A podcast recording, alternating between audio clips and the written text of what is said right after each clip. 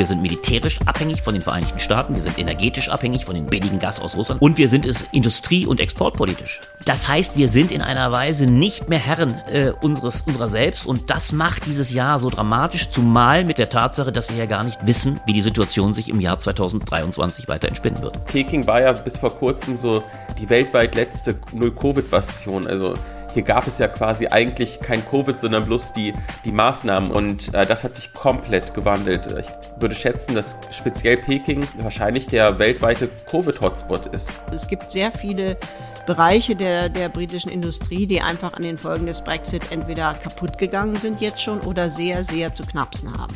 Und diese Probleme, die kann Sunak eben nicht lösen. Immer schon hat Erdogan, wenn Wahlen bevorstehen, ähm, die Mobilisierung der nationalen Sicherheit als eine maßgebliche Strategie genutzt. Und da ist der Kampf gegen die Kurden eine Hauptstrategie, um so wieder die Einheit der türkischen Bevölkerung zu stärken. Und das eben auf dem Rücken derjenigen, die in den kurdischen Gebieten leben. Es geht darum, Frauen überhaupt die Möglichkeit zu lassen, zu sagen, ja, mein Kind ist gut versorgt, ich kann arbeiten gehen, ich muss nicht in, in den Minijob, ich hole mir einen Teilzeitjob oder einen Vollzeitjob, aber ich kann mir das wirklich aussuchen, wann, wo, wie viel ich arbeite. Blätter Podcast. Von den Blättern für deutsche und internationale Politik. Hi und herzlich willkommen zum Blätter Podcast. Mein Name ist Helena Schmidt und das hier ist die letzte Folge in diesem Jahr und deshalb blicken wir in dieser Folge auf das Jahr zurück. Mit dem Blätterredakteur Albrecht von Lucke bespreche ich gleich, was in diesem Horrorjahr 2022 los war. Der China-Korrespondent Fabian Kretschmer berichtet aus Peking, die chinesische Regierung hat sich nach den Protesten von ihrer Null-Covid-Strategie verabschiedet was für ein riesiges Chaos dort gesorgt hat. Die ARD-Korrespondentin aus London, Annette Dittert, fasst ein turbulentes Jahr bei den Tories in Großbritannien zusammen und sie erklärt, wieso auch Richie Sunak dem gebeutelten Land nicht wirklich aus der Misere helfen wird. Außerdem schätzt Anita Starosta die Lage in den kurdischen Gebieten im Nordirak und in Nordostsyrien ein, die von der Türkei massiv angegriffen werden. Und sie erklärt, wie Erdogan diese Angriffe als Wahlkampfstrategie nutzt und wir sprechen darüber, wie die Politik versagt, Frauen als Arbeitskräfte in den Blick zu nehmen. Welche strukturellen Veränderungen es auf dem Arbeitsmarkt braucht, das erklärt die Journalistin Maike Rademaker. Und mit mir begrüßt euch hier der Blätterredakteur Albrecht von Lucke. Hallo Albrecht. Hallo Helena, es ist mir eine große Freude, dich zum Abschluss dieses, du sagtest es schon so schön, Horrorjahres mit Ausblick auf ein hoffentlich besseres sprechen zu dürfen. Freut ja, diesen Ausblick, auf den bin ich gleich mal gespannt. Ja. Albrecht, kannst du uns zu Beginn nochmal das Heft kurz vorstellen? Es ist, wie gesagt, schon das Heft für Januar. Mit welchen Themen beschäftigt ihr euch jetzt zusätzlich zu den Themen hier im Podcast? Ja, es ist wieder ein Heft, bei dem man sagen kann, da ist alles drin. Es ist wirklich ironisch, dass man, und da bin ich auch recht stolz drüber, dass wir am Ende des Jahres nochmal mit Blick schon auf das nächste, denn vieles äh, von dem, was wir hier machen, weist voraus, die großen, großen Themen, Krisenthemen, man kommt ja leider an ihnen nicht vorbei äh, dieses Jahres äh, im Heft haben. Ganz ironisch, äh, der schönste beziehungsweise fast passendste Text beziehungsweise auch Titel der ist äh, rechte Systemsprenger. Passt also genau auch zur Reichsbürger-Thematik, ohne dass wir es überhaupt wissen konnten. Ein ganz großer Text, von Thomas Asseuer, dem ehemaligen Zeitjournalisten, der hier beschreibt, wie die Rechte, und zwar weit über die Reichsbürger hinaus, global mobil macht. Mit dem Mythos. Der Mythos von rechts, wie er äh, zu, zu, Politik gerinnt und äh, gewissermaßen revisionistisch äh, Politik, reaktionäre Politik begründet. Das Gleiche, und das macht die tolle Übersetzung aus, äh, macht Herfried Münkler mit einem ganz großen Text mit Blick auf die geopolitische Großlage in Europa. Und zwar, indem er sagt, äh, der Ukraine-Krieg ist nur die eine, eine, vielleicht sogar kleinere Seite der Medaille. Wenn wir dem Krieg und der Krisenregion gerecht werden wollen, dann müssen wir uns die ganze Schwarzmeerregion angucken, nämlich sämtliche revisionistische Kräfte, die dort tätig sind. Das ist einerseits natürlich Russland, das ist aber gleichermaßen auch die Türkei. Auch Erdogan versucht, eine andere Ordnung wieder zu begründen. Man sieht es ja, ihr sprecht gleich drüber, auch mit seinen Übergriffen auf die Kurdenregion. Das sind die beiden großen geopolitischen Themen, Rechtsradikalismus vom Inneren und äh, vom Äußeren. Dann gibt es aber auch natürlich wieder, wir kommen ja leider nicht nicht dran vorbei, gerade mit Blick auf äh, die COP27, die doch sehr düstere Weltklimakonferenz, die gerade zu Ende gegangen ist. Eine große Betrachtung nochmal der Spiegeljournalistin Susanne Götze, Weltklima auf verlorenem Posten. Das passt auch zu dem gegenwärtigen, dann nachfolgenden Desaster, was die äh, Diversitätskonferenz, die Artenvielfaltskonferenz anbelangt. Und dazu ein großer Text dann von Bruno Latour, dem großen äh, Theoretiker der Nachhaltigkeit, gerade gestorbener französischer Philosoph, der sich immer mit der Frage beschäftigt hat, wie können wir der Nachhaltigkeit äh, theoretisch äh, auf die Schliche kommen und wie können wir eine Theorie auch der ökologischen äh, Ermächtigung bilden. Und er hat hier in einem letzten Text vor seinem Tode äh, überlegt, wie eine ökologische Klasse entstehen könnte. Also wie letztlich so eine Allianz herzustellen wäre. Wie muss also die no alte ökonomische Klasse, ökonomisch grundierte Klasse von Marx zu einer ökologischen Klasse werden? Ein hochspannender Text, ein Vermächtnis in gewisser Weise. Und daneben muss man sagen, haben wir auch all die Konfliktfelder der letzten Wochen im Heft. Äh, China, du hast es angesprochen, gleich euer schönes Gespräch. Dann auch nochmal ein spannender Text zu Israel, wo wir ja auch mit einer dramatisch äh, rechtsgewandeten äh, Koalition es zu tun haben. Ein kleiner Hoffnungsschimmer kann man sagen, allerdings unter gewissen Vorzeichen, nämlich die, der Sieg der, der Sozialdemokraten in Dänemark. Das haben wir durchaus auch im Heft. Man kann also ein bisschen Hoffnungsschimmer, wobei die Frage ist, ist das eine Sozialdemokratie, die uns wirklich gefällt in Dänemark oder ist das eine, die vielleicht sogar zu rechts wäre? Das ist ja der Vorbehalt. Das gibt es auch in diesem Heft. Und dann kommen wir mit einem ganz großen Block äh, auch nochmal zur Innenpolitik. Und das summiert sich auch spannenderweise in der Weise, dass wir eigentlich, kann man sagen, ein großes Heft der Biopolitik haben. Wir haben einen ganz großen Text, der sich mit der Frage beschäftigt, äh, fast ja eine Frage des Jahrzehnts, wenn nicht des Jahrhunderts, wie kommen wir aus der Demografiefalle? Die Boomer gehen mit diesem Jahr alle in Rente, also es beginnt die große Boomer, also Babyboomer-Verrentung und es wird sich ein enormer ja, Boom der Alten äh, entwickeln. Die Frage ist also, wie kommen wir da hinterher? Wie müssen wir, und darüber sprecht ihr ja zum Teil auch, wie müssen wir wieder Arbeitskräfte, du sprichst in der Frauenfrage mit Maike Rademacher drüber, wie müssen wir mögliche Arbeitskräfte reaktivieren? Das können die Frauen sein, das werden aber auch zum Beispiel weit mehr Migranten sein müssen. Und daneben zwei kleine Aspekte, die aber auch genau in dieses Feld spielen. Äh, Selbstbestimmung, Frage, äh, die Frage unter der Flagge Selbstbestimmung, wie wird ein Geschäft mit dem Kinderwunsch betrieben und das umkämpfte Wechselmodell, was das Sorgerecht anbelangt. Ihr seht also ein, ein gewaltig buntes Heft und insofern äh, kann ich vielleicht zum Schluss sogar noch sagen, das äh, ist vielleicht noch für den einen oder anderen nach diesem auch für uns nicht ganz einfachen Jahr. Ich kann es ja ehrlicherweise auch sagen, äh, wir merken schon, wir sind auf einem wunderbaren Niveau, dank Ihnen auch, die wir vielleicht auch Sie erreichen, unsere Abonnentinnen und Abonnenten, aber auch derer, die uns hören. Wir sind auf einem wunderbaren Niveau, uns ist in der Hinsicht nichts passiert. Aber wir merken schon, dass das Wachstum der letzten Jahre, wo wir Jahr für Jahr gewaltig an Abonnements zugelegt haben, dass das ein Stück weit stagniert. Also wir merken schon auch, dass die Krise in Deutschland sich auch bei der Abonnementenfähigkeit und Willigkeit äh, sich einschlägt. Und deswegen nochmal der Wunsch oder vielleicht auch die kleine Aufforderung, wenn Sie Lust haben, auch noch nach Weihnachten oder noch bis Weihnachten, man kann es also als, als Gutschein oder einen Tisch legen, zeichnen Sie ein Blätterabo und Sie kriegen von uns auch noch dazu den Rieder, den ganz frischen, äh, druckfrischen Rieder mit den besten Texten zum Ukraine-Krieg auf den Tisch, äh, über 200 Seiten, die stärksten Texte, 250, fast 300 Seiten. Also deswegen die Aufforderung, es lohnt sich. Dieses Heft ist, glaube ich, nochmal was ganz Besonderes. Den Link, ähm, damit ihr direkt ein Abonnement abschließen könnt, den findet ihr in den Show Notes zu dieser Folge. Und du, Albrecht, du ziehst in deinem Text eine Bilanz für das Jahr 2022. Das Jahr war eben vor allem geprägt von Putins Angriffskrieg auf die Ukraine und der 24. Februar hat, das schreibst du, die Zeit in ein Jahr davor und ein danach geteilt. Nicht ohne Grund ist ja eben die Zeitenwende eben das Wort des Jahres geworden. Wie blickst du auf dieses Jahr zurück? Ja, du sagst es. Es ist ein Jahr, äh, ich nenne es ja tatsächlich ein Annus Horribilis. Das Annus Horribilis, also das Jahr des Horrors, ist nun oft ausgerufen worden. Muss ich zunächst mal bewusst machen, bis vor dem 24. Februar war die Rede gang und gäbe, übrigens auch von Merkel in der einzigen Ansprache an die Bevölkerung, die jenseits ihrer Weihnachtsansprachen, Neujahrsansprachen gehalten wurden, war immer klar, vermeintlich ist Corona die größte Gefahr, die größte Krise seit 1945. Heute würde man sich ganz ehrlich gesprochen, manch einer würde sich in die Zeit vor dem 24. Februar zurückwünschen. Die Osteuropäer allemal. Also, und die Ukrainer, da muss man gar nicht davon reden. Es ist ein solcher Einschnitt, dieser Krieg Russlands gegen die Ukraine, als ein Krieg äh, des größten Flächenstaats, teileuropäischer Art. Russland hat ja auch asiatische Teile, aber gegen die Ukraine, die jetzt uns plötzlich gewahr wurde als tatsächlich der größte Flächenstaat, äh, der rein europäisch ist. Das ist ein solcher Einschnitt, der sich wahrscheinlich nur mit 9-11 vergleichen lässt und für Europa von viel größerer Dimension ist. Und insofern ist dieses Datum ein solcher Einschnitt, den wir erst einmal bewältigen müssen. Und ich würde gleich fast jenseits meines Textes noch dazu sagen, zu dem Wort des Jahres, logischerweise Zeitenwende, gesellt sich vor allem ein anderes Wort, was mir noch ungemeine Erinnerung ist. Das wurde nämlich gesprochen vom obersten äh, Heeresbeauftragten, äh, der nämlich sagte, wir sind blank militärpolitisch blank. Wir sind es aber auch, und das ist meine Grundresümee, wir sind es energiepolitisch. Wir haben uns alle darauf verlassen, vor allem aber die Regierung, die Regierung Merkel und äh, Herr Steinmeier an ihrer Seite über all die Jahre als Außenminister, dass das russische billige Gas fließt. Und wir sind militärisch abhängig von den Vereinigten Staaten. Wir sind energetisch abhängig von, den, von dem billigen Gas aus Russland, was nicht mehr fließt, was alles geändert hat.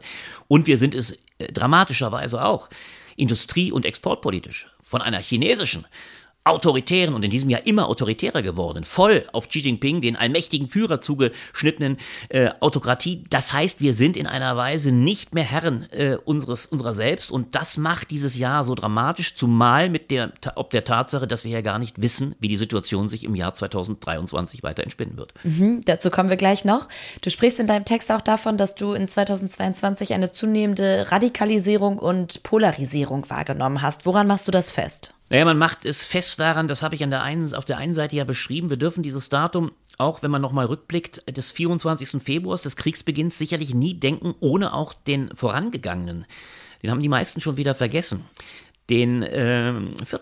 Februar. Das war die große Achse, die China und Russland damals beschlossen haben. Das war die Idee, wir werden so etwas sein wie eine Achse der Autokraten, eine östliche Avantgarde, die ein völlig anderes System will als der Westen und dezidiert auch eine Kampfansage an die westliche Demokratie. Und da macht es dann vielleicht auch nochmal Sinn, äh, sich auch kontrafaktisch bewusst zu machen, was zumindest nicht passiert ist. Stellen wir uns nur mal vor, die Ukrainerinnen und Ukrainer hätten nicht diesen ungemeinen heroischen Mut aufgebracht, ihr Land zu verteidigen. In einer ungeheuren Weise, die ja immer die Frage aufwirft, was hätten wir eigentlich gemacht, wenn wir überfallen worden wären? Hätten wir diesen, diesen Mut aufgebracht? Wären wir bereit gewesen unter Preisgabe des Lebens? Viele von den Menschen, die damals, ohne jemals übrigens eine Waffe davor in der Hand gehabt zu haben, die bereit waren zu kämpfen, haben ihr Leben verloren. Äh, das ist, äh, wenn das nicht der Fall gewesen wäre, stünde Russland an der polnischen Grenze. Wenn das passiert wäre, was Putin annahm, dass sie nach wenigen Tagen auf dem Kiewer Boulevards hätten feiern können, ihre äh, Feieruniform hatten sie ja alle schon im Rucksack, dann hätten wir heute einen Systemkonflikt so brutaler Art mit einer chinesisch-russischen Dominanz, äh, hinter der sich, und das muss man sich bewusst machen, sich sofort viele Staaten wie Iran, äh, wie auch Indien wahrscheinlich und viele andere Staaten ziemlich bereitwillig eingefunden hätten, weil dann die Macht und die Musik woanders gespielt hätte. So kann man immerhin sagen, die Lage ist noch offen. Russland hat den Krieg im Gegenteil völlig verkannt. Sie haben nicht gewonnen. Sie sind also momentan, es wird also noch dramatisch sein, wie es weitergeht. Aber, aber diese Polarisierung ist zumindest ein Stück weit im Ansatz stecken geblieben. Und es will dann auch an der Stelle auch zwei andere Sachen zumindest positiv noch resümieren, die wichtig sind. Auch die zweite Polarisierung die uns viel dramatischer ereilt hätte. Weil natürlich, das ist auch der Bezug zu Assoyer, der das ja ausschreibt, weil wir ja dramatischerweise auch eine Polarisierung im Inland haben. Wir haben ja so etwas auch wie eine Spaltung der Demokratien. Denken wir an die Europäische Union, wo Herr Orban völlig andere Politik betreibt als Frankreich oder Deutschland, also eine äh, populistisch-reaktionäre Politik mit Blick auf Russland. Wir haben es aber bis vor kurzem ja auch in den Vereinigten Staaten gehabt. Also denken wir nur an den 6. Januar 2021 zurück, dann wäre die Vorstellung, das, und dann lohnt es sich nochmal kontrafaktisch zu denken, dann wäre die Vorstellung, Donald Trump hätte die Midterms gewonnen, was ja viele prognostiziert haben. Und er hätte nicht krachend verloren. Vielleicht wäre es dann nicht einmal zu dieser Anklage, die jetzt ja wahrscheinlich wird nach den jüngsten Tagen. Vielleicht wäre es dann sogar sehr unschwer. Jedenfalls wäre Trump im Glanze erstrahlt und wir hätten eine Diskussion um die Frage, ob Joe Biden der richtige Kandidat ist. Also wir sind in mancherlei Hinsicht einer Polarisierung, die sich auch im Inneren der Demokratien abspielt, ein Stück weit wieder äh, sind wir entgangen. Sie ist also nicht dramatischer geworden, aber das ist der Kern deiner Frage. Sie zeichnet sich trotzdem ab, weil es eine große Fragestellung gibt, nämlich vor allem vor einem Hintergrund vor dem Hintergrund der vierten Abhängigkeit, die ja dramatischer ist als all die anderen, nämlich die ökologische, die Nachhaltigkeitsabhängigkeit. Da wir immer mehr bewusst werden, uns immer mehr bewusst wird, wie die Zeit verrinnt, wird der Druck in den Demokratien Veränderungen herbeizuführen immer größer. Und das ist die Front, an der sich natürlich jetzt die letzte Generation aufbewegt. Äh, ich meine leider mit zum Teil Aktionen, die nicht alle übersetzbar sind, die viele Menschen nicht verstehen, die viele verprellen. Aber, und darauf stelle ich ab, und das ist dann Kern einer Frage, es gibt mittlerweile eine Gegenpolarisierung. Wenn beispielsweise Politiker wie Alexander Dobrindt sagen, das ist annähernd eine Klima-RF. Wenn Teile der Medien bereits, ich denke vor allem an den Boulevard mit den großen vier Buchstaben, wenn die von Extremisten sprechen. Also damit explizit, manche ja sogar sagen, das ist eine kriminelle Vereinigung, die muss also quasi unter dem, dem Terrorverdacht quasi observiert werden, dann merkt man, dass in der Gesellschaft letztlich eine, eine Tendenz stark wird, die versucht, diese gewaltige Jahrhundertaufgabe so zu diskreditieren, dass die eigentlich erforderlichen Fragen, um die es natürlich geht, werden wir unseren Vorgaben gerecht? Wir werden es offensichtlich nicht, wie die Befunde alle äh, preisgeben. Äh, diese großen Debatten werden, wird von einem Teil der, vor allem auch Konservativen, versucht, diese Debatten im Kern zu ersticken, indem man sagt, das sind alles extremistische Positionen, die gehören gar nicht in unseren demokratischen Rahmen. Genau, es wird versucht, diese Gruppe der letzten Generation zu diskreditieren, sie zu kriminalisieren und ihnen wird unterstellt, sie wären eben der Grund oder der Ausdruck einer Radikalisierung. Aber eine Woche bevor es diese Hausdurchsuchung bei der letzten Generation gab, gab es eben eine riesige Razzia gegen Reichsbürger, die einen politischen Umsturz in Deutschland geplant haben. Also muss man ja sagen, es gibt ganz andere Gründe, sich Sorgen zu machen, als eine Gruppe, die sich an der Straße festklebt oder Flughäfen blockiert, um in unser aller Sinne mehr Klimaschutz zu fordern. Absolut. Äh, trotzdem muss man sich leider, und das habe ich in dem Text noch nicht gemacht, wir werden es sicherlich weiter verfolgen, weil wir in der Sache diese Bewegung natürlich für hoch relevant und auch berechtigt ansehen. Aber natürlich ist immer die Frage, welche Mittel sind geeignet, letztlich nicht sich selbst zu diskreditieren, sondern mehr Anerkennung zu finden. Darüber kann man äh, füglich, äh, füglich streiten. Das äh, tue ich in dem Text gar nicht. Ich versuche mich, und das sprichst du nochmal an und zurecht, ich versuche mich vor allem mit den Antipoden auseinanderzusetzen. Da gibt es vor allem jetzt eine neue Gruppierung, äh, viele werden davon gehört haben, R21. Das ist gewissermaßen die Denkfabrik der CDU-CSU mit gewaltigen Auslagen. Da sind auch viele andere dabei, Teile der der, der, der, der kleinere Teile der FDP, aber auch erhebliche Stimmen aus einem, ich nenne es mal, neoliberal rein kapitalismusfreundlichen medialen Lager, die auch mit unter der großen äh, Begriff der Wokeness, Wokeness als neuer rechter Kampfbegriff, so ist meine These, versuchen, alles in einen Containerbegriff zu kloppen, alle verschiedenen äh, Ideen auf der Linken, also Identitätspolitik, aber eben auch eine Klimapolitik, alles unter dem Begriff der Wokeness und die These sogar haben, die Wokeness ist die eigentliche neue Gefahr dieser Gesellschaft. Es gibt einzelne, es gab ja einen großen Kongress. die Meinungsfreiheit. Die, die, die Meinungsfreiheit ist die größte Gefahr für die Meinungsfreiheit, gewaltiger als beispielsweise, genau wie du es ansprichst, Rechtsradikale. Das hat beispielsweise auch,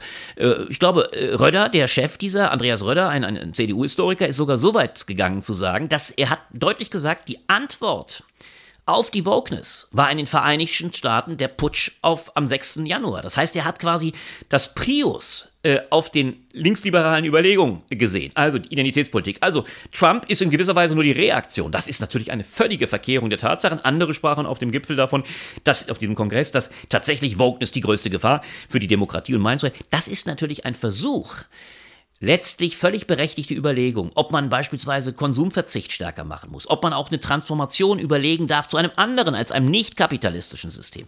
Das gewissermaßen von Anfang an im Kern zu diskreditieren und das ist natürlich verheerend genau deshalb, wie du sagst, weil natürlich in der Sache von der Grundüberlegung, die Überlegung einer letzten Generation, wie überhaupt der gesamten Klimabewegung völlig berechtigt sind, wie müssen wir unser Wirtschafts-, unser Konsummodell ändern. Und da kann es eben nicht reichen, wie Röder und seine Mitstreiter sagen, das darf alles nur im Sinne des Fortschritts, im Sinne technologischer Innovationen vonstatten gehen, eigentlich letztlich nur auf dem kapitalistischen Wege. Alles andere ist, so ist deren These, dann nicht mehr modern und schon gar nicht bürgerlich. Damit wird gewissermaßen ein absolut erforderliche Diskurs im Keim erstickt und das macht es so gefährlich. Damit würde auch einer Polarisierung, so ist am Schluss meine Kernbesorge, die ich ausdrücke, damit wird eine Polarisierung, dem man ja eigentlich begegnen will. Die These ist ja die, wir wollen nicht, dass sich hier weiter polarisiert. Man fördert eine Polarisierung. Wenn man berechtigte Anliegen nicht zur Sprache bringen lässt, dann wird die Frustration bei den Jüngeren umso größer werden und das schaukelt sich dann natürlich in fataler Weise hoch und das ist meine große Sorge, dass uns das vielleicht mit Blick auf die nächsten Jahre ins Haus stehen könnte. Wie du gerade auch schon gesagt hast, es sind ja einige Dinge weniger schlimm gelaufen als befürchtet. Zum Beispiel hat eben vor allem die Europäische Union gegenüber Putin einen Zusammenhalt bewiesen. Kommen wir da jetzt mal auf einen Ausblick aufs nächste Jahr, auf 2023. Wird diese Einheit so bestehen bleiben? Das halte ich für die ganz große Frage. Und das ist das ja, was die Ukrainerinnen und Ukrainer jetzt auch schon gewaltig fürchten. Für das Frühjahr ist die Sorge natürlich die, dass sich dann äh, das Militär Putins reorganisiert haben könnte. Man befürchtet eine große Frühlingsoffensive. Die Ukrainerinnen und Ukrainer haben natürlich Ähnliches vor. Es wird sich im Frühjahr sehr schnell die Frage stellen, äh, sind die dann wieder ertüchtigten Kräfte, die jetzt so etwas wie ein gewisses Patt haben? Wer ist in der Lage, sich durchzusetzen? Und natürlich wird die Debatte an Fahrt aufnehmen. Wie muss Deutschland solidarisch sein? Man kriegt jetzt ja immer mehr zu hören, dass natürlich die Amerikaner gar nichts dagegen haben, wenn wir Kampfpanzer liefern.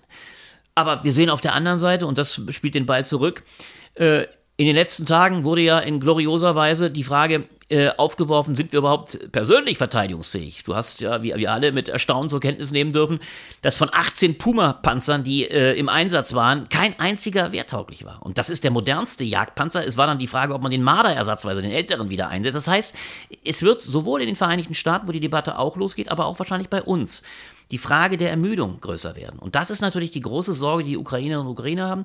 Hält der Westen überhaupt durch?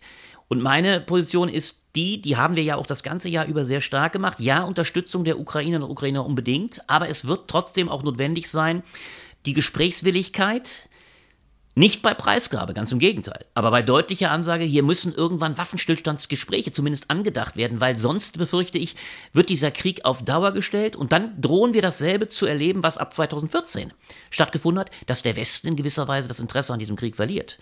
Und insofern, glaube ich, wird sich hoffentlich äh, nicht, ja, hoffentlich im Positiven klären in absehbarer Zeit, äh, erstens, dass die Ukrainerinnen und Ukrainer nicht massiv unterlegen sind, was man hoffen kann, weil sie ja offensichtlich eine Wehrfähigkeit bewiesen haben und dass sie vielleicht sogar ihre Position für Gespräche verbessern können, damit auch Putin möglicherweise dann doch irgendwann bereit ist zu sagen, wir müssen in Gespräche kommen. Denn leider muss man eines sagen, die Hoffnung, die man ja vielleicht, manche haben sich illusionärerweise, habe ich den Eindruck gemacht, ähm, dass in Russland so etwas stattfindet, wie eine Wende zum Besseren.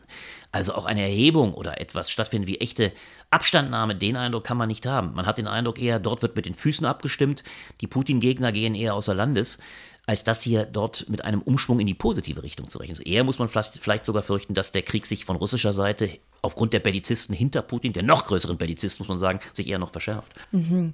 Also dein Fazit ähm, als Ausblick für 2023 ein äh, noch schlimmeres Horrorjahr oder? Ähm, ja, das will ähm, ich nicht hoffen. Das, das kann man ja so kann man ja das Jahr gar nicht verlassen. Es kann ja kaum schlimmer sein, aber ich gebe ganz unumwunden zu, ich habe keine sehr optimistische äh, Betrachtung und das betrifft beide Großkrisen. Es betrifft die Kriegsfrage, bei der ich nicht den Eindruck habe, dass der Krieg äh, sich drängenderweise in absehbarer Zeit erledigt. Momentan scheint mir der, die Hoffnung auf beiden Seiten, Bodengewinne zu machen, noch sehr groß zu sein. Und man, bei den Ukrainern hofft man es ja mit, man hofft ja selber, aber die Russen, habe ich den Eindruck, geben auch bisher nichts preis. Es gibt bisher keine große Bereitschaft. Es kann sich, man kann ja hoffen, dass sich, und vielleicht spielt China noch mal eine große Rolle, weil China ja zum Glück, das ist eine letzte positive Botschaft, bei all dem Drama in der, in der Innenpolitik, äh, bei dem Verstoß gegen Menschenrechte, immerhin hat China sich von Russland ein Stück weit distanziert. Das ist ein, ein, ein Glücksfall für uns.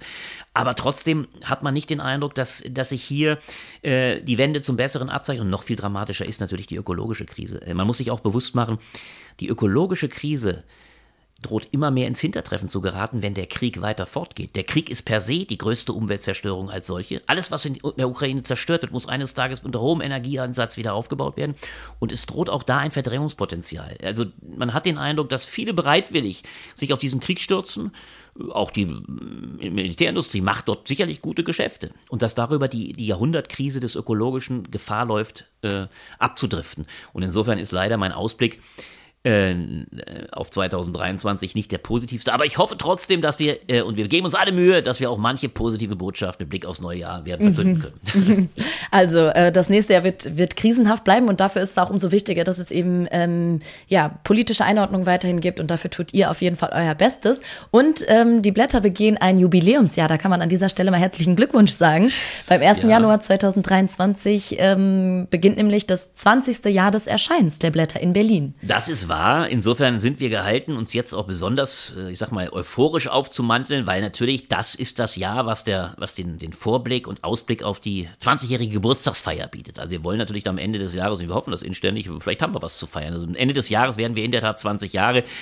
Persönlich als Projekt unbedingt. Wir haben uns äh, so sicher aufgestellt, dass wir dieses Jahr ja auch, und das sind wir ganz stolz auf, anders als andere Organe, äh, keine Preiserhöhung machen mussten, obwohl äh, die Inflation uns auch trifft. Wir erleben, dass die Preise steigen, sowohl was äh, Papier und viele andere Sachen anbelangt. Energie sowieso, die Kosten schlagen schon zu Buch, aber wir sehen, wir stehen so sicher da, dass die Blätter dem gut begegnen können und weil wir wissen, dass auch unseren Leserinnen und Lesern es nicht unbedingt besser geht, verzichten wir darauf, aber wir hoffen natürlich inständig tatsächlich, dass in diesem 20. Jahr äh, wieder bessere Zeiten kommen, als man muss es so sagen, dieses Horrorjahr 2021 vor allem weltpolitisch es gewesen ist. Danke dir für das Fazit und den Ausblick, Albrecht. Danke dir, Helena. Es war wieder eine Freude.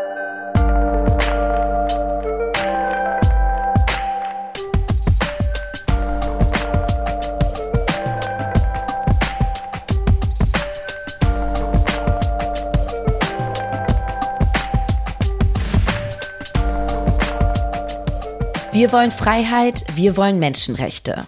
Das haben Ende November hunderte junge Chinesinnen und Chinesen in Peking gerufen. Und nicht nur da, sondern in verschiedenen Teilen des Landes haben in den vergangenen Wochen Proteste stattgefunden. Das war der erste politische Widerstand im öffentlichen Raum seit Jahrzehnten in China. Die Menschen waren frustriert unter anderem über die Null-Covid-Politik der Regierung und ihre Folgen. Und kurz darauf hat Peking auch überraschend schnell die strikten Maßnahmen gelockert, was zu einem enormen Ausbruch des Virus geführt hat. Über die Proteste und die Corona-Situation in China spreche ich mit dem China-Korrespondenten der Taz, Fabian Kretschmer. Guten Tag nach Peking, Herr Kretschmer. Ja, guten Tag aus Peking. Anfang Dezember ist China von der Null-Covid-Politik jetzt abgerückt und seitdem ist die Situation sehr chaotisch geworden. Wie ist denn aktuell die Lage in Peking? Was bekommen Sie damit? Ja, also chaotisch ist sogar noch untertrieben. Ähm, Peking war ja bis vor kurzem so die weltweit letzte Null-Covid-Bastion. Also hier gab es ja quasi eigentlich kein Covid, sondern bloß die, die Maßnahmen und ähm, das Risiko, sich anzustecken, war selbst eigentlich bis zum Schluss minimal. Und äh, das hat sich komplett gewandelt. Ich würde schätzen, dass speziell Peking ähm, wahrscheinlich der weltweite Covid-Hotspot ist. Äh, ich kann mal anekdotisch berichten, ähm, in, also mit den Chinesen, mit denen ich rede, ähm, da haben, sind teilweise 90 Prozent von den Kollegen mit Symptomen im Bett. Ähm, die Konsularabteilung der deutschen Botschaft musste schließen wegen Krankheitsfällen.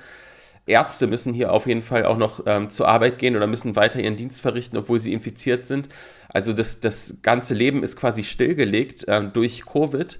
Und ähm, die einzigen Menschen, die man draußen auf der Straße sieht, das sind die Lieferkuriere. Also es ist komplett 180 Grad gedreht, ist fast schon surreal, weil wir wirklich ähm, äh, vorher noch eine Situation hatten, dass ein einziger Nachbar von ja, 1000 Personen oder so ausgereicht hat, wenn der positiv getestet war, dass man äh, wochenlang quasi eingesperrt war in seiner Wohnung. Und jetzt hat jeder hier Covid. Der Grund für diese plötzliche Kehrtwende der Regierung waren eben die Proteste gegen die strikten Maßnahmen, wie sie berichten, dass Menschen eben auch eingesperrt waren in ihren Wohnungen. Und die Proteste haben eben gezeigt, dass die Geduld mit diesen strikten Regeln der Menschen nach über zweieinhalb Jahren am Ende ist.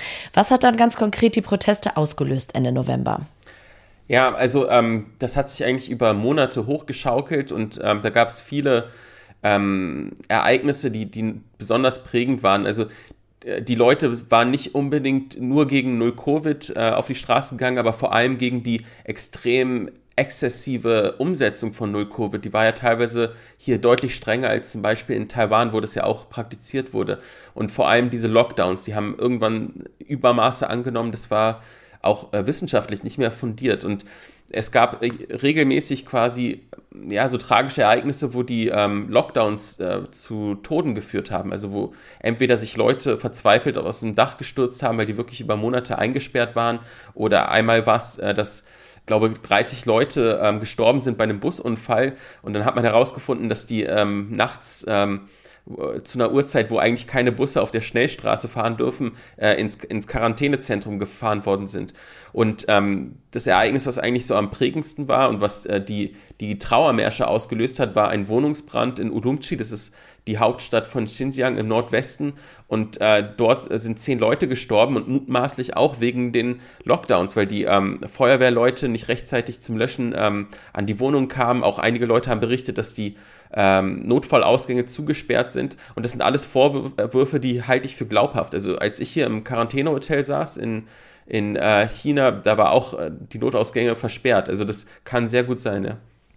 Jetzt haben die chinesischen Demonstrantinnen auch gerufen, nieder mit Xi Jinping, nieder mit der Partei. Das heißt, geht es bei diesen Protesten also gar nicht so sehr um die Corona-Politik allein, sondern auch generell um die chinesische Führungsriege?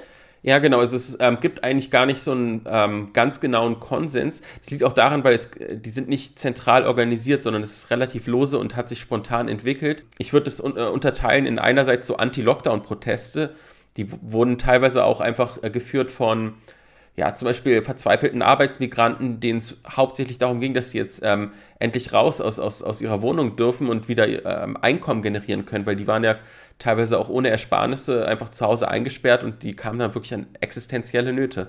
Und ähm, in den großen Städten haben eigentlich eher so privilegierte Leute und junge Leute ähm, äh, demonstriert. Und äh, bei denen war es relativ deutlich, dass es ähm, über Null Covid hinausgeht oder sagen wir mal so, dass Null Covid eigentlich nur eine Manifestierung war von einem Problem, was schon vorher erkennbar war. Und zwar äh, unter Xi Jinping hat sich hier quasi wieder die Partei in, im Alltag ähm, breit gesetzt. Ähm, die, die Meinungsfreiheit wurde nochmal deutlicher unterdrückt. Äh, Also äh, die Überwachung hat dystopische Züge ausgenommen. Das wurde alles ähm, während Null Covid ähm, beschleunigt, aber das, diese Trends waren schon vorher zu beobachten. Und in Shanghai zum Beispiel haben die Leute ganz äh, klar auch gegen Xi Jinping ähm, Slogans gerufen. Hier in ähm, Peking war es auch sehr kritisch. Ich war ja auch äh, vor Ort, als hier die Leute ähm, demonstriert haben, aber man hat zumindest nicht direkt gegen Xi Jinping ähm, angerufen, einfach auch aus Angst. Aber es war deutlich, dass es nicht nur um die Pandemie-Maßnahmen geht, sondern wirklich auch darum, dass man ähm, ja, eine freiere Gesellschaft will. Sie haben es gesagt, die Menschen haben sich aus Angst nicht so konkret geäußert. Und wenig überraschend hat die Regierung auch mit Einschüchterung und mit Repressionen auf diese Proteste reagiert. Wie ist denn Ihre Einschätzung? Hat sich der Widerstand, hat sich diese Wut unterdrücken lassen? Ja, also ähm, die, die Protestwelle wurde quasi eigentlich erfolgreich gestoppt. Es ähm, ging dann nicht weiter, vor allem aus Angst. Ich glaube, dass die, der Frust natürlich ähm, dass es dafür eigentlich kein Ventil gibt in diesem System. Ich glaube, erstmal hat sich das beruhigt, aber irgendwann wird es wiederkommen. Derzeit haben die Leute auch schlicht andere Sorgen, weil wirklich ähm, Corona-mäßig es hier gerade eine Ausnahmesituation ist. Ähm, aber man, man muss sich das so vorstellen, eigentlich wie so ein ähm, ähm, kochender äh, Wassertopf. Und wenn, wenn hier zu viel ähm, unterdrückt wird, irgendwann ähm, bricht sich der, der, der Zorn quasi wie, wie so kochendes Wasser, das läuft über. Und ähm, der, der Zensurapparat und auch der Sicherheitsapparat ist sich darüber schon im Klaren, dass man ähm, eine gewisse Grenze nicht überschreiten ähm, kann, sonst ähm, könnte der Volkszorn überschwappen. Und äh, ich glaube, momentan ist es wieder pausiert, aber es könnte jederzeit wieder zurückkommen. Wie geht es denn jetzt weiter mit der Corona-Politik in China? Beobachter in der Lage, die befürchten, dass es bis zu zwei Millionen Virustote geben könnte in den nächsten Wochen, Monaten. Wie will die Regierung die Lage in den Griff kriegen? Ja, also es ist hier eine wirkliche Durchseuchung. Ne? Das ist eigentlich deswegen so surreal, weil ähm, das komplett das Gegenteil ist, was man vorher propagiert hat. Also die ähm, Propaganda hier hat eigentlich täglich behauptet, so China, wir sind das einzige Land, was äh, Menschenleben schützt, was äh, quasi nicht auf der faulen Haut liegt bei der, bei der Pandemiebekämpfung, sondern wir haben es geschafft, das Virus einzu, äh, einzudämmen. Und jetzt äh, gibt es eine größere Welle, die selbst auf dem Höhepunkt in England oder in den USA nicht größer war. Also so viele Leute, wie hier gerade ähm, infiziert sind, das hat es, glaube ich, weltweit nur äh, eigentlich ich, wahrscheinlich auch nie gegeben, weil hier einfach eine ähm, Bevölkerung ist, die keine Immunität hat, weil hier hat sich das Virus nicht ausgebreitet und auch die, die Impfrate unter den Senioren ist relativ ähm, niedrig und gleichzeitig ähm, ist die erste Welle, die sich wirklich ausbreitet, halt Omikron, das, äh, die hochinfektiöse Variante. Von daher ähm, lässt man das jetzt laufen und ähm, wie es ausschaut, ist quasi schon mit dem Jahreswechsel in einigen äh, Gegenden der Höhepunkt der Welle erreicht, dann wird es wahrscheinlich abflachen und dann äh, wird man schauen, wie das, wie das weitergeht. Aber ich denke mal, was ähm, für sehr viel Vertrauensverlust sorgen wird, ist die, die öffentlichen Statistiken, weil wenn man jetzt die ähm, Nationale Gesundheitskommission sich anschaut, die haben heute null Tote vermeldet. Die haben für ganz Peking, äh, ich glaube, 500 Fälle oder so äh, angezeigt. Also das ist absurd und jeder Chinese kann sehen, dass es ähm, dass das natürlich nichts mit der Realität zu tun hat. Und äh, von daher glaube ich, dass es mit einem hohen ähm, ja, Vertrauensverlust eingeht, wenn die Leute sehen, okay, es sterben Leute, vielleicht auch in der eigenen Familie, aber die tauchen in den Statistiken nicht auf. Äh, wieso? Dann fängt man natürlich an, ähm, sich Fragen zu stellen, weil vieles, was zum Beispiel im Ausland geschieht, da kann quasi, kann der Propagandaapparat relativ, äh, ja, dreist auch lügen und, und, und sein eigenes Weltbild aufbauen, weil die Leute hier wirklich ähm, keinen Zugang haben zu ausländischen Medien oder zu ausländischen Plattformen, es sei denn, man hat eine besti äh, bestimmte Software, einen sogenannten VPN-Tunnel. Aber wenn man den nicht hat, dann ist man hier quasi wie in so einer Parallelwelt und das kann man sich so vorstellen wie im Film Matrix, da gab es so eine Szene, also in diesem Science-Fiction-Film Matrix, da wird äh, dem Protagonisten irgendwann mal äh, die Wahl gestellt, ob er eine rote oder eine blaue Pille schlucken will. Und die rote Pille wäre, dass er ähm, quasi weiter in einer Traumwelt lebt und die andere Pille wäre, dass er äh, die Wahrheit sieht, aber halt auch die Schattenseiten der Wahrheit, also quasi die, die Realität, wie sie eigentlich ist. Und hier in, in China ist man wirklich so, wie als ob man eine, eine Pille zu schlucken bekommt, weil in den Medien kommen all diese Schattenseiten gar nicht vor.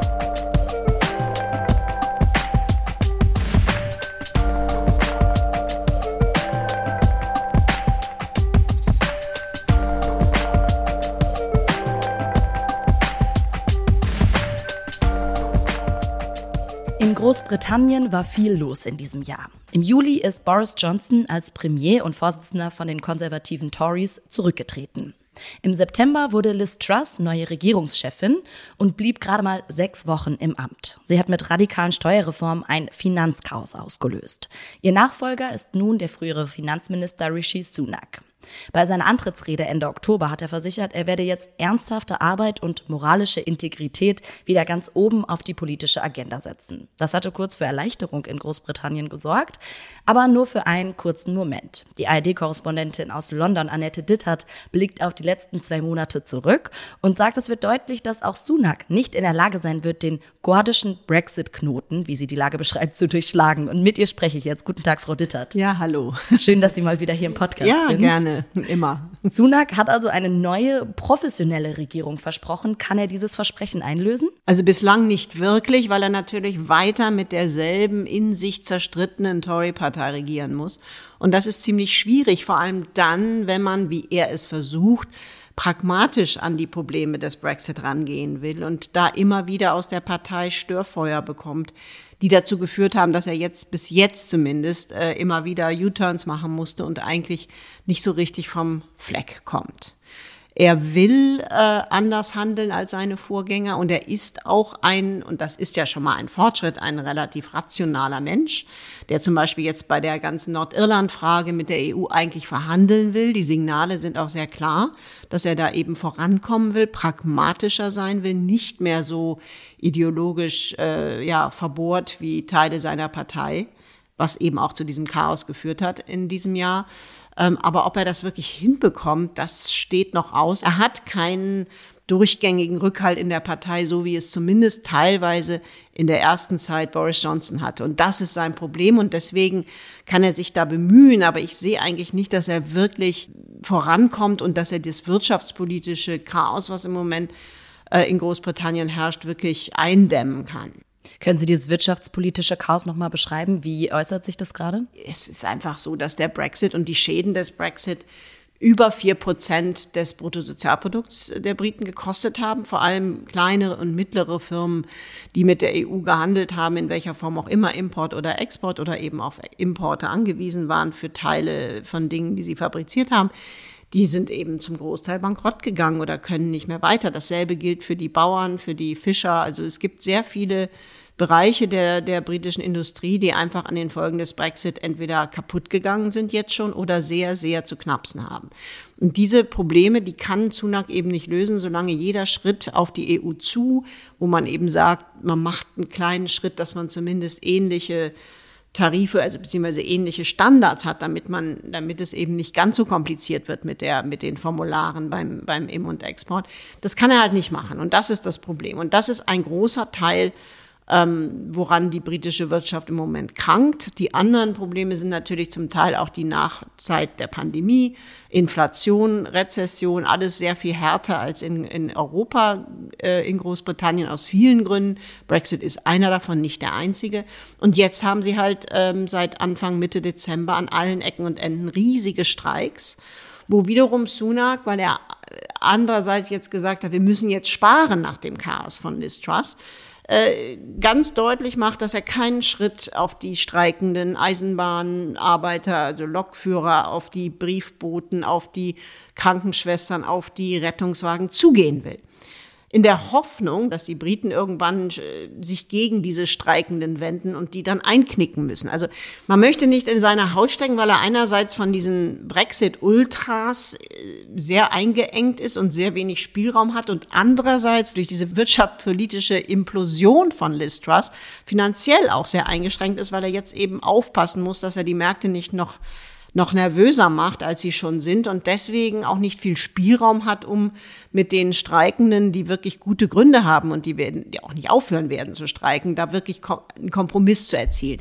Ich denke, er wird das müssen im nächsten Jahr, aber auch da, ähm, ja, ist er nicht wirklich in der Lage, ähm, diese Probleme, die da aufkochen, jetzt so zu lösen, dass man da einen, ja, dass man da einen Silberstreif am Horizont sieht. Ich denke, dass er sich im nächsten Jahr extrem, ähm, ja, mit, mit all diesen Dingen extrem zwischen allen Fronten bewegen wird. Und wenn er es überhaupt überlebt, dann in zwei Jahren die nächste Wahl sicher verlieren dürfte. Die Umfrageergebnisse für die Tories sind nach wie vor eine Katastrophe. Sie sagen es gerade, wenn er es überhaupt überleben dürfte. Er vertraut ja darauf, dass eben auch die Brexit-Ultras in seiner Partei ähm, angesichts dieser schlechten Umfragewerte, die Sie nennen, ähm, eigentlich Neuwahlen äh, vermeiden wollen. Die würde man jetzt aber wahrscheinlich nicht vermeiden können, wenn jetzt eben der, der nächste Premier wieder gestürzt werden würde und es wieder nicht schaffen würde. Das heißt, ähm, kann ihn das gerade noch retten, dass quasi keiner eigentlich Neuwahlen möchte oder sind eh Neuwahlen äh, relativ wahrscheinlich? Also ich denke, dass Neuwahlen vorerst das Letzte sind, was diese Tory-Partei will, weil die Umfrageergebnisse sind so katastrophal schlecht, dass die Labour-Partei in jedem Fall gewinnen würde. Je eher die Wahlen kommen, je besser.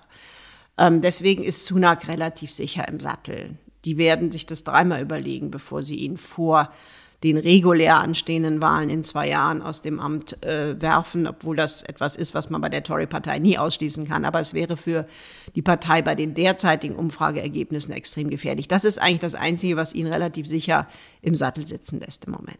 Kann denn äh, die Labour-Partei, die Opposition, gerade diese Krise als Chance für sich nutzen?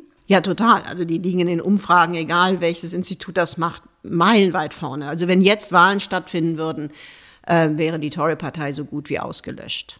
Das wiederum ist aber auch eine gefährliche Situation für Keir Starmer, den Chef der Labour-Partei, denn der muss natürlich aufpassen, dass die Partei jetzt nicht sich entspannt und sagt, äh, das Ding haben wir schon gewonnen. Die nächsten Wahlen sind regulär, wie gesagt, erst in zwei Jahren. Das ist noch eine lange Zeit. Und erst recht in dieser Zeit im 21. Jahrhundert und erst recht in Großbritannien. Das heißt, bis dahin kann noch viel passieren. Aber wenn er es schafft, ähm, diese Umfragewerte einigermaßen zu halten bis zur nächsten Wahl, dann sind die Tories weg vom Fenster. Und ehrlich gesagt wäre das auch gut. Die Partei ist vollkommen zerstritten und auch erschöpft nach zwölf Jahren an der Macht und nach diesem Brexit-Wahnsinn, wo eben, wir hatten jetzt drei Premierminister in vier Monaten, ähm, wo einfach auch kein Talent mehr da ist. Und wenn man mit Tories privat redet, und ich hatte neulich die Gelegenheit mal wieder auf einer Tagung, dann sagen die selber, wir sind durch. Es ist Zeit, dass wir mal in die Opposition kommen, um uns einfach mal zu regenerieren. Also da ist eine gewisse Resignation, die sich breit gemacht hat. Aber wie gesagt, zwei Jahre, wenn Sunak durchhält, sind eine lange Zeit in der Politik heutzutage und schon gar in der britischen. Die Labour-Partei wirbt jetzt mit dem Slogan We will make Brexit work, obwohl ähm, letztens in einer Umfrage auch rauskam, dass eigentlich mehr als die Hälfte der Britinnen und Briten den Brexit für einen Fehler halten. Das heißt, warum akzeptiert oder heißt jetzt sogar Labour den Brexit gut? Ja, das ist eine Frage, die sich viele stellen. Also auch ich finde das eine schwierige Strategie. Die Taktik dahinter ist eigentlich ganz einfach. Das Land ist immer noch zerstritten und Labour muss die linken Brexiteers zurückbekommen, wenn sie wirklich die Wahl gewinnen wollen. Gleichzeitig weiß Starmer, dass eine Verhandlung über Rejoin, also wieder der EU beizutreten mit Brüssel, wahrscheinlich nicht funktioniert, solange eben da immer die Tories im Hintergrund rumlungern und das sowieso torpedieren würden. Also hat er sich entschieden, wir lassen jetzt das Thema mal weg, wir können es sowieso auf absehbare Zeit nicht reparieren und wir konzentrieren uns darauf, die linken Brexiteers, die uns zu Johnson abgewandert sind, zurückzuholen und der Rest, der eigentlich zurück in die EU will, der wählt uns sowieso, weil die wählen alles nur nicht die Tories.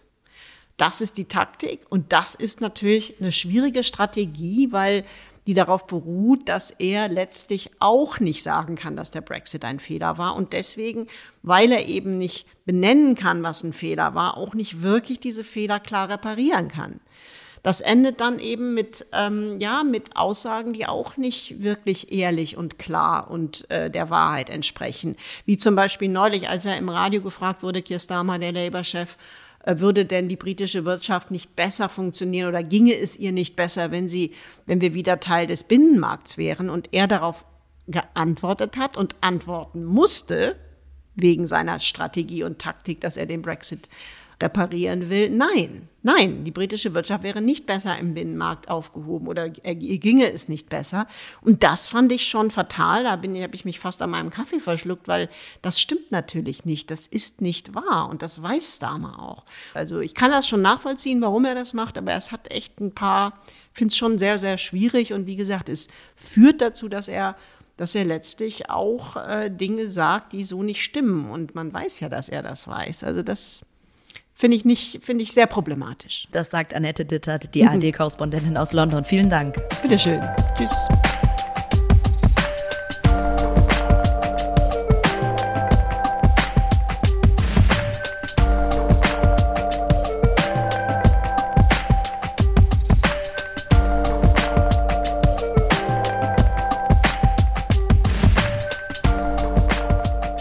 Der türkische Präsident Erdogan möchte sich im kommenden Jahr ein letztes Mal zur Wahl aufstellen. Und wie schon vor vorherigen Wahlen in der Türkei gehört auch dieses Mal Krieg gegen die Kurdinnen und Kurden zu seiner Wahlkampfstrategie. Für den tödlichen Bombenanschlag in Istanbul Mitte November hat die türkische Regierung die verbotene kurdische Arbeiterpartei PKK und ihren syrischen Ableger YPG verantwortlich gemacht. Kurz darauf hat das türkische Militär kurdische Stellungen im Nordirak und in Nordsyrien angegriffen aus Vergeltung, wie Erdogan gesagt hat. Aber BeobachterInnen halten den Anschlag in Istanbul nur für einen Vorwand für eine sowieso geplante Militäroffensive. Ist Erdogans Krieg das Ende von der autonomen kurdischen Selbstverwaltung in Rojava? Das fragt Anita Starosta in den Blättern. Sie ist Referentin für die Region bei Medico International und gibt uns einen Überblick über die Situation. Guten Tag, Frau Starosta. Hallo, schön hier zu sein. Die Luftangriffe und Bombardierungen, die treffen vor allem die Bevölkerung und zielen ähnlich wie in der Ukraine auf eine Zerstörung der zivilen Infrastruktur. Welche Folgen haben diese Angriffe bisher für die Menschen in den Gebieten? Genau, das ist richtig. Also über äh, Angriffe in, äh, in der Luft oder auch über ähm, Drohnenangriffe wurden äh, Infrastrukturorte getroffen, wie ein Weizendepot, ein Kraftwerk, ein Gasverteilungszentrum und Ölfelder, aber auch ein Krankenhaus. Also es ist ganz klar, dass zivile Infrastruktur in Mitleidenschaft gezogen ist in einer Region, in der es eh sehr prekär aufgestellt ist, was ganz unmittelbare Folgen für die Bevölkerung hat. Also es fehlt Gas zum Kochen, es fehlt Elektrizität für Licht, es fehlt ähm, Öl und Diesel, um zu heizen. Äh, das ist in den privaten Haushalten ein großes Problem, aber besonders in den Flüchtlingslagern, die eben auch auf all diese äh, Ressourcen angewiesen sind, um das Leben da einigermaßen erträglich zu halten. Das sind ganz unmittelbare Probleme. Das andere große Problem ist die große psychische Belastung. Seit Jahren finden immer wieder Angriffe statt, das ganze Jahr über auch Drohnenangriffe und diese erneuten Luftangriffe äh, führen einfach zu einer extremen psychischen Belastung. Die Bevölkerung hat Angst vor erneuten Angriffen, weiß nicht, wann der nächste Angriff kommt, wann die nächste Drohne kommt. Also die, ähm, es ist wirklich eine zermürbende Kriegsstrategie, die Erdogan und seine Armee hier führt. Erdogan nutzt, wie gesagt, diese Angriffe auch als Wahlkampf.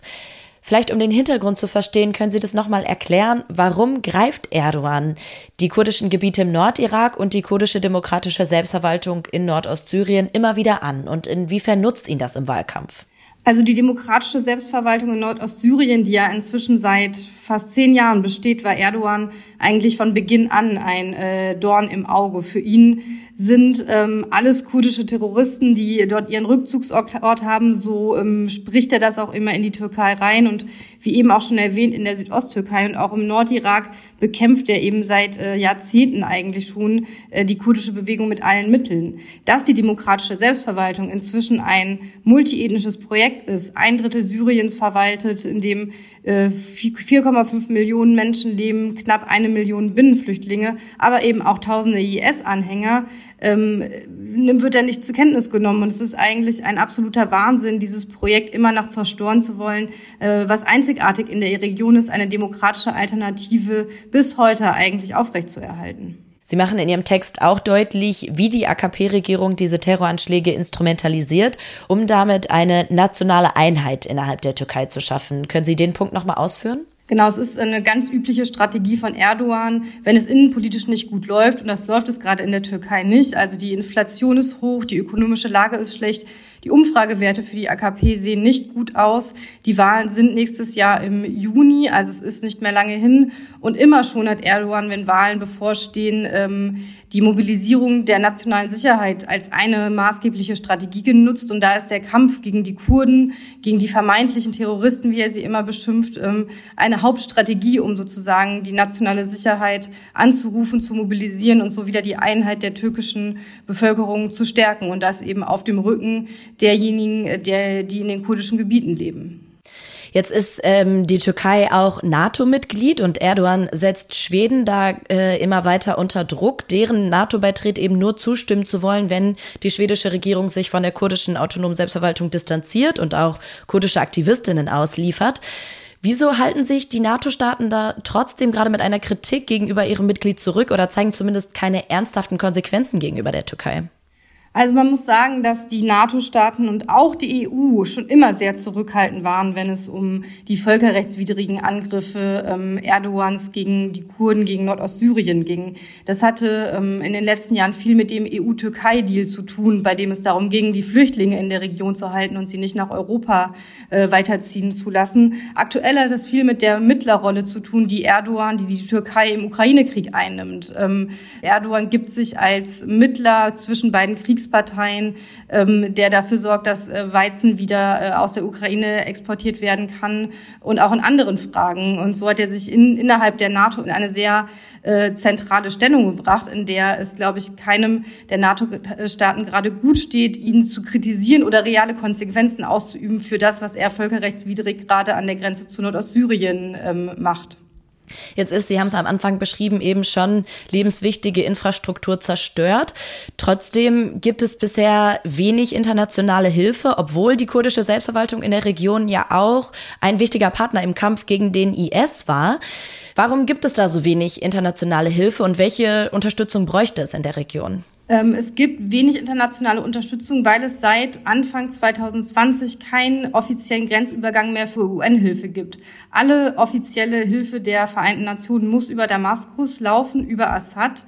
Ähm, äh, das heißt, äh, Assad, Damaskus kontrolliert die humanitäre Hilfe in der Region. Das heißt, sie kommt oft viel zu spät an. Es bräuchte einen großen politischen Willen der ähm, verschiedenen Staaten, der Geberländer, ähm, sich über Assad, über die syrische Regierung hinwegzusetzen und einen Grenzübergang zu nehmen im Nordirak, der eben kein offizieller UN-Grenzübergang wäre. Und ähm, es wäre natürlich ein Affront oder ein, äh, man würde sich gegen Erdogan stellen, wenn man diese Hilfe leisten würde. Also es ist hochpolitisch, humanitäre Hilfe in Syrien ist nicht neutral, sondern hochpolitisch ähm, und hat auch viel mit den äh, geopolitischen Implikationen dieses Konfliktes zu tun.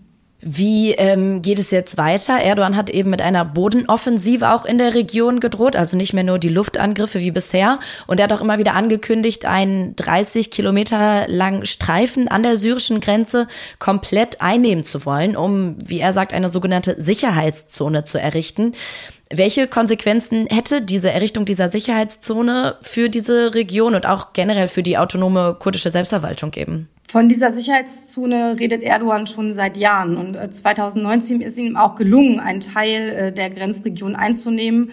Ähm, bis heute ist diese Region besetzt und dort äh, sind islamistische Söldner aktiv, die diese Region besiedelt haben und von dort aus auch immer wieder angreifen. Sollte Erdogan ähm, ernst machen und diese Sicherheitszone umsetzen, ich würde also sagen, bedeutet das de facto das Ende der demokratischen Selbstverwaltung, denn alle großen, fast alle großen Städte, ähm, Kubanik, Hamischluk, Derik, liegen in der Grenzregion, liegen in dieser Zone. Ähm, es würde zu einer Flucht von 100.000 Menschen aus der Region äh, äh, führen, die sich wahrscheinlich äh, in den Nordirak flüchten müssten. Und äh, der Fall des, äh, des symbolischen Kubanes, aber auch der anderen Städte, würde die Selbstverwaltung so massiv schwächen, dass es wahrscheinlich nicht länger möglich wäre, unter den immer durch die Angriffe immer schon prekärer werdenden Bedingungen äh, die Region weiter ähm, ja, äh, zu behaupten. Und für wie realistisch halten Sie ähm, die, den Beginn dieser Bodenoffensive oder dann tatsächlich eben diese Sicherheitszone zu errichten? Also wir sind ähm, seit den Luftangriffen in einem regelmäßigen Austausch mit unseren Projektpartnern vor Ort, mit ähm, Freunden vor Ort und es ist wirklich sehr schwierig, diese Einschätzung zu treffen. Also es ist auch Teil dieser zermürbenden Kriegsstrategie, die ich vorhin erwähnt habe, die Bevölkerung in so einem ungewissen Zustand äh, äh, zu lassen, eben äh, immer damit zu drohen. Man weiß nicht, wann der nächste Angriff kommt. Alle bereiten sich auf Flucht vor, man will aber nicht gehen. Also es ist wirklich eine unglaublich äh, belastende Situation. Ähm, die Einschätzungen gehen da sehr auseinander auseinander. Aber die Wahlen sind im Juni, also es ist auch nicht auszuschließen, dass im Frühjahr äh, es nochmal zu einer Bodenoffensive kommt. Das hängt sehr viel mit den geopolitischen Akteuren vor Ort zusammen, also Russland und die USA, die beide immer noch äh, wichtige Schutzmächte auch in der Region sind und die mit äh, Erdogan auch in den letzten äh, Wochen und Tagen immer wieder verhandelt haben und das grüne Licht geben müssten für so eine Bodenoffensive, wie sie es eben auch für die Luftoffensive getan haben. Äh, deswegen wage ich da jetzt keine Prognose, möchte nur sagen, sollte es zu einer Bodenoffensive kommen, wird es zu einer humanitären Katastrophe in der Region kommen. Das könnte das Ende der demokratischen Selbstverwaltung bedeuten.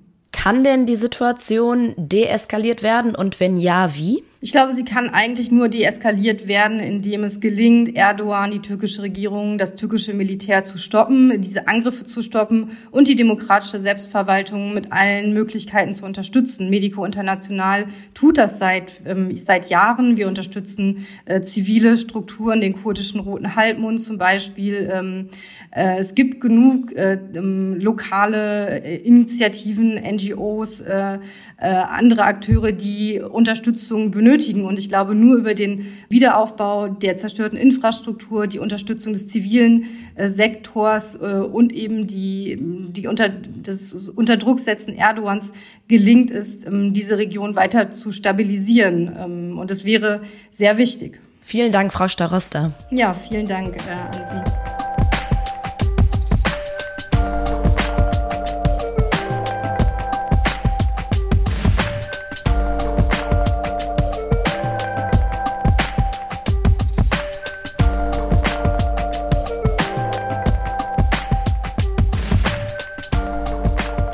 Ob in der Pflege, im Handwerk oder an den Schulen. In vielen Bereichen fehlen in Deutschland Fachkräfte. Der Bedarf an Arbeitskräften, der wächst von Jahr zu Jahr und gleichzeitig schafft die Politik es nicht, eine potenzielle Zielgruppe von Arbeitenden wirklich in den Blick zu nehmen, nämlich Frauen. Das kritisiert die Journalistin Maike Rademacher in den Blättern. Und was es für strukturelle Veränderungen braucht, damit Frauen, die arbeiten wollen, das auch tun können, darüber spreche ich jetzt mit ihr. Hallo, Frau Rademacher. Hallo, Frau Schmidt. Vor einigen Wochen hat die Bundesfamilienministerin Lisa Paus eine Zahl veröffentlicht, die schreiben sie auch in ihrem Text.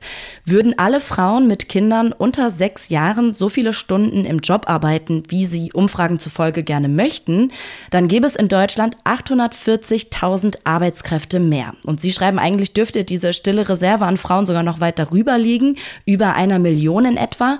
Warum können denn alle diese Frauen nicht so viel arbeiten, obwohl sie wollen? Ähm, man kann das daran beobachten, dass man sieht, dass äh, Frauen, junge Frauen nach der Schule, nach der Ausbildung in der Regel durchaus Vollzeit anfangen und arbeiten, ganz normal wie, wie die Männer. Äh, und das bricht in dem Moment ab, wo sie Kinder bekommen. Da geht die Kurve dann steil nach unten, weil, kind, weil Frauen dann in der Regel nicht nur die Elternzeit übernehmen, die zwölf Monate und eventuell der Mann zwei Monate, äh, sondern dann eben, äh, wenn sie dann versuchen, wieder äh, neu einzusteigen, höchstens einen Teilzeitjob machen. Ähm, also sprich einen Minijob sehr häufig oder eben nur weitaus weniger, weil sie weiterhin sich um die Kinder kümmern müssen oder auch um die Kinder kümmern wollen und weil die Strukturen, ähm, die dahinter stehen, ihnen auch kaum eine andere Chance lassen. Sprechen wir über diese Strukturen. Was sind denn die Hürden für Frauen auf dem Arbeitsmarkt? Vor allen Dingen für Frauen eben mit Kindern. Eine der zentralen äh, Hürden sind natürlich die äh, Kitaplätze. Äh, in der Bertelsmann-Studie wurde konstatiert, dass über 300.000 Kitaplätze fehlen. Und das sind ja nur die Plätze. Das sind nicht die, das äh, notwendige qualitative Personal, also Kindergärtnerinnen und Kindergärtner. Und ähm, es sind Milliarden in den Ausbau von Kitaplätzen gepumpt worden. Es wird auch weiterhin sehr viel reingepumpt. Aber wenn man diese Zahl sieht, dass über 300.000 fehlen, dann kann ich nur sagen, dann ist da nicht genug gemacht worden. Das, ist, das hat benachteiligt Frauen enorm, weil wenn die Kinder nicht in der Kita sind, dann kann man eben auch nicht äh, Vollzeit oder auch nur 80 Prozent arbeiten gehen. Das ist die eine Struktur. Das andere ist das, das Ehegattensplitting, was viele Frauen oder viele Ehepaare noch übernehmen, dazu verführt, nur einen Teilzeitjob anzunehmen. Also Ehegattensplitting heißt ja, der eine, der gut verdient, äh, zahlt weniger Steuern und der oder diejenige, die schlecht verdient, zahlt mehr Steuern. Führt dazu, dass Frauen, die in der Regel schlechter verdienen und weniger arbeiten, sehr wenig auf dem Konto haben und der Anreiz Vollzeit arbeiten zu gehen sehr gering ist. Das ist so eine, das ist so eine äh, Rutsche äh, in den Minijob ähm, und äh, in die Teilzeitarbeit. Und der dritte Punkt sind die Minijobs selber. Also wir haben eine Struktur, das ist ein Unikat in Europa, äh, wo Frauen, vor allem Frauen, auch Männer, aber vor allem Frauen eben auf der jetzt 520 Euro Basis arbeiten und kaum aus diesen kleinen Jobs rauskommen. Es gibt dann noch die MIDI-Jobs, ähm, aber die sind äh, schwieriger, da wird es dann auch komplexer und die sind gerade auch neu belastet worden mit Sozialabgaben, sodass es für Arbeitgeber attraktiv ist. Ich biete dir einen Minijob an und die Frauen sagen, naja, zu Hause gibt es eh nicht so viel auf dem Konto, wenn ich arbeite, dann mache ich halt nebenher noch ein bisschen einen Minijob. Jetzt kann man das einerseits eben aus äh, Sicht des Arbeitskräftemangels in Deutschland betrachten, aber eben nicht nur aus den wirtschaftlichen Chancen, sondern welche Konsequenzen hat das denn auch für die Chancengleichheit? Also was bedeutet das für die Frauen, wenn sie eben so lange nur in Teilzeit arbeiten? Frauen oder Menschen, die in Teilzeit arbeiten oder die in Minijobs arbeiten und nur in Minijobs arbeiten, das ist ja relativ häufig, das sind Millionen, die nur in Minijobs arbeiten, haben nicht nur weniger auf dem Konto, sondern sie rutschen auch in der Regel in die Altersarmut. Also wenn immer gesagt wird, die durchschnittliche Rente liegt äh, über 1000, 1000, bei 1300 Euro, dann heißt das, der Mann hat 1400, 1500 und die Frau hat 800 oder 900. Das ist Altersarmut, vor allem wenn wir uns die jetzige Entwicklung angucken. Und Frauen ist es häufig nicht klar, dass wenn sie diese Minijobs machen, äh, dass sie sich auch auf die Dauer da dequalifizieren. Also wer immer wieder, immer wieder den gleichen Job, aber nur ein paar Stunden macht und dann auf den Arbeitsmarkt geht, ohne Weiterbildung, gilt als häufig als dequalifiziert, nicht ausreichend qualifiziert für eine Vollzeitstelle. Und den Frauen wird dann häufig erst äh, zum Abschluss des Berufslebens oder des, beim Renteneingang klar, dass sie sich, äh, was die Rente anbetrifft, äh, so viel schlechter gestellt haben. Das ist das Problem, wenn man immer wieder zum größten Teil Teilzeit arbeitet. Jetzt hat die Bundesregierung in ihrer Fachkräftestrategie auch schon als Priorität erklärt, dass eben die Erwerbstätigkeit von Frauen erhöht werden soll. Welche dieser Hürden, die Sie jetzt gerade genannt haben, sollen da konkret angegangen werden? Naja, es wird so ein bisschen am Ehegattensplitting gedreht. So, da soll jetzt äh, die Überleitung in die Steuergruppe 4.4 kommen, aber nicht die von vielen geforderte Individualbesteuerung, nur als Beispiel, Schweden äh, hatte auch mal sowas wie ein Ehegattensplitting in den 50er Jahren. Das haben die sich 20 Jahre angeguckt und haben das unter dem Aspekt der, der Gendergleichheit eben wieder abgeschafft und haben gesagt, wir behandeln die Partner gleich. Das heißt, man macht da ein Trippelschrittchen, aber nicht das, was eigentlich notwendig wäre.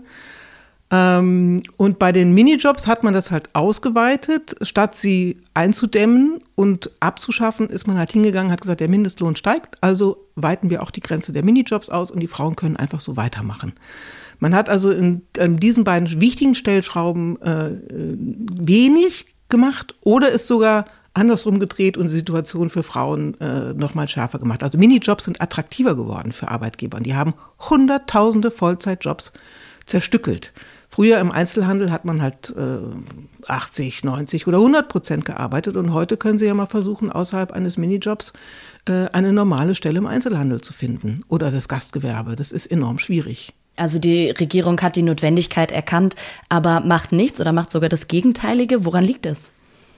Frauen sind einfach nicht in der Priorität. Frauen äh, als Fachkräfte, Frauen werden immer noch ganz traditionell als die gesehen, die halt äh, die Kinderbetreuung und die Pflege von Angehörigen übernehmen. Wir haben das bei Corona beobachtet. Also in dem Moment, wo Corona zugeschlagen hat und die Kitas zugemacht haben, sind halt äh, Frauen wieder ins Rollback zurück in den Job an den Herd und bei der Kinderbetreuung. Da haben auch Männer immer noch nicht wirklich erkannt, dass sie einen fairen Beitrag dazu leisten könnten.